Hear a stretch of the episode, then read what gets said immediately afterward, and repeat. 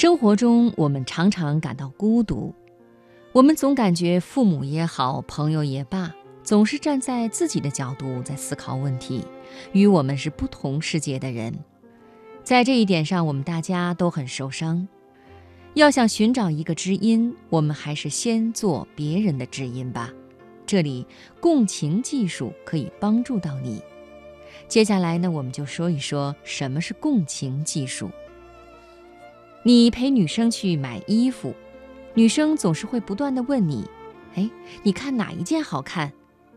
无论是闺蜜还是男朋友，都为这个问题发过愁。由于实在无法猜测到女生的喜好，他们总是回答：“哎呀，无论你穿哪一件都是漂亮的。”实际上，女生并不满意这个答案。女生心里往往这么想：问你也是白问。这样就没有办法建立起更加良好的亲密关系。假如你是一个高情商的人，你会知道，一个人说话的内容远远没有一个人说话的状态重要。说什么不要紧，把握住说的人在想什么非常重要。共情技术的关键就在于情感上和别人站在一个阵营，共享一份内心体验。穿什么更好看？使用共情技术应该这么回答：呃，我觉得各有千秋吧。穿紫色的那件显得你高贵，但是有一点显老，不符合你可爱少女的气质。穿那件红色的吧，又略显得有点像圣诞老人。不过也没关系啊，你总是给别人带来快乐。那我们还不如再转转呢，也许有更适合你的。这里要理解的就是，女生问你穿哪件好看，并不完全是想从你口中征求到关于衣服品味的答案。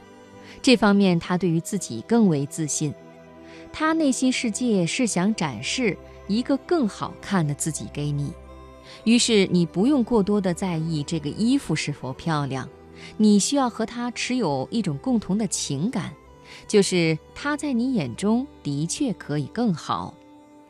所谓共情，就是解除自己的立场，去体验他人的情感。也许买不买衣服本身不重要，重要的是这个街能不能够继续愉快地逛下去。包括我在内，在没有接触心理学之前，我们往往喜欢以自我为中心的去考虑问题，这会使得我们的人际关系变得很艰难。我们时常感觉，我说这句话是为了别人好啊，别人为什么忠言逆耳？我们往往很受伤。下面我再举一个例子来描述日常生活中我们在语言上常犯的错误。一个女性好友失恋了，她坐火车赶到前男友的城市，而那位前男友却一天都没有理她，她整夜痛苦煎熬。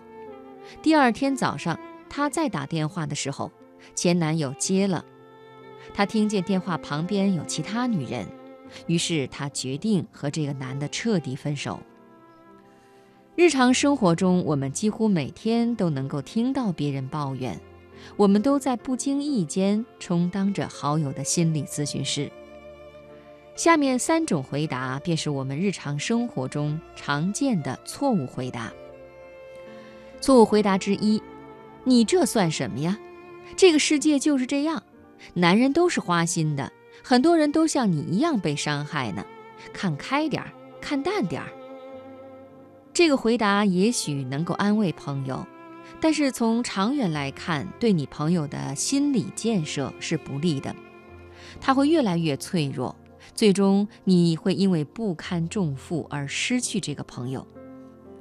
我们再看看第二种错误回答，这有什么呀？我以前那个男朋友也是这样，我上去就给了他一巴掌。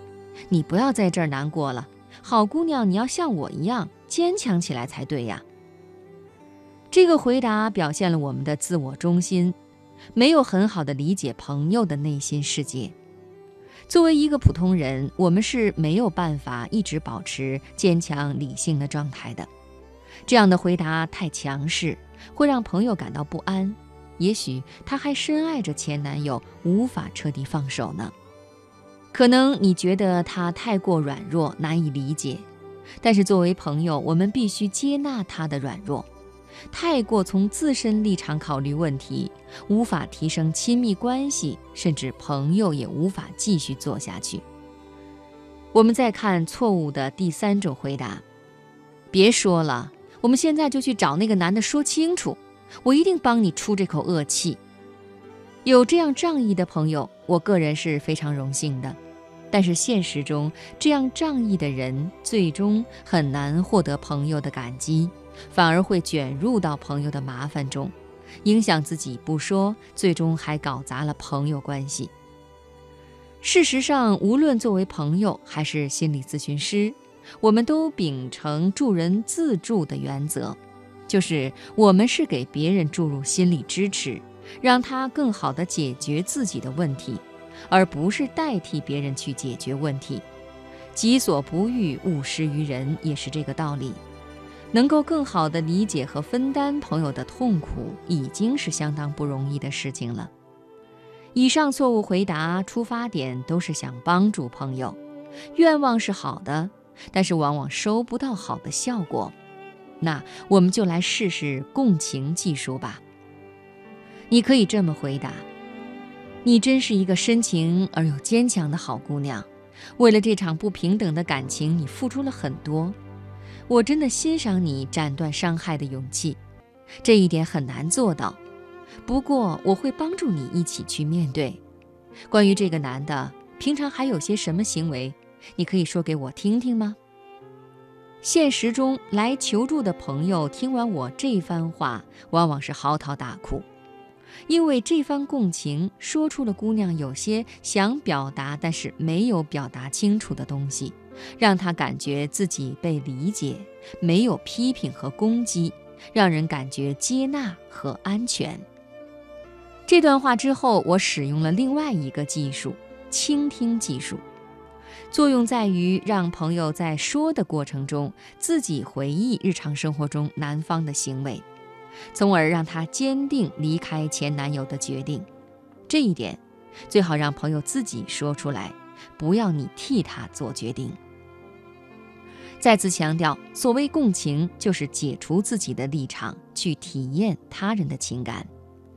掌握共情技术，能够让你成为人际圈里的大众之音，从而提高你的交际魅力。在别人眼中，你会显得温柔而善解人意。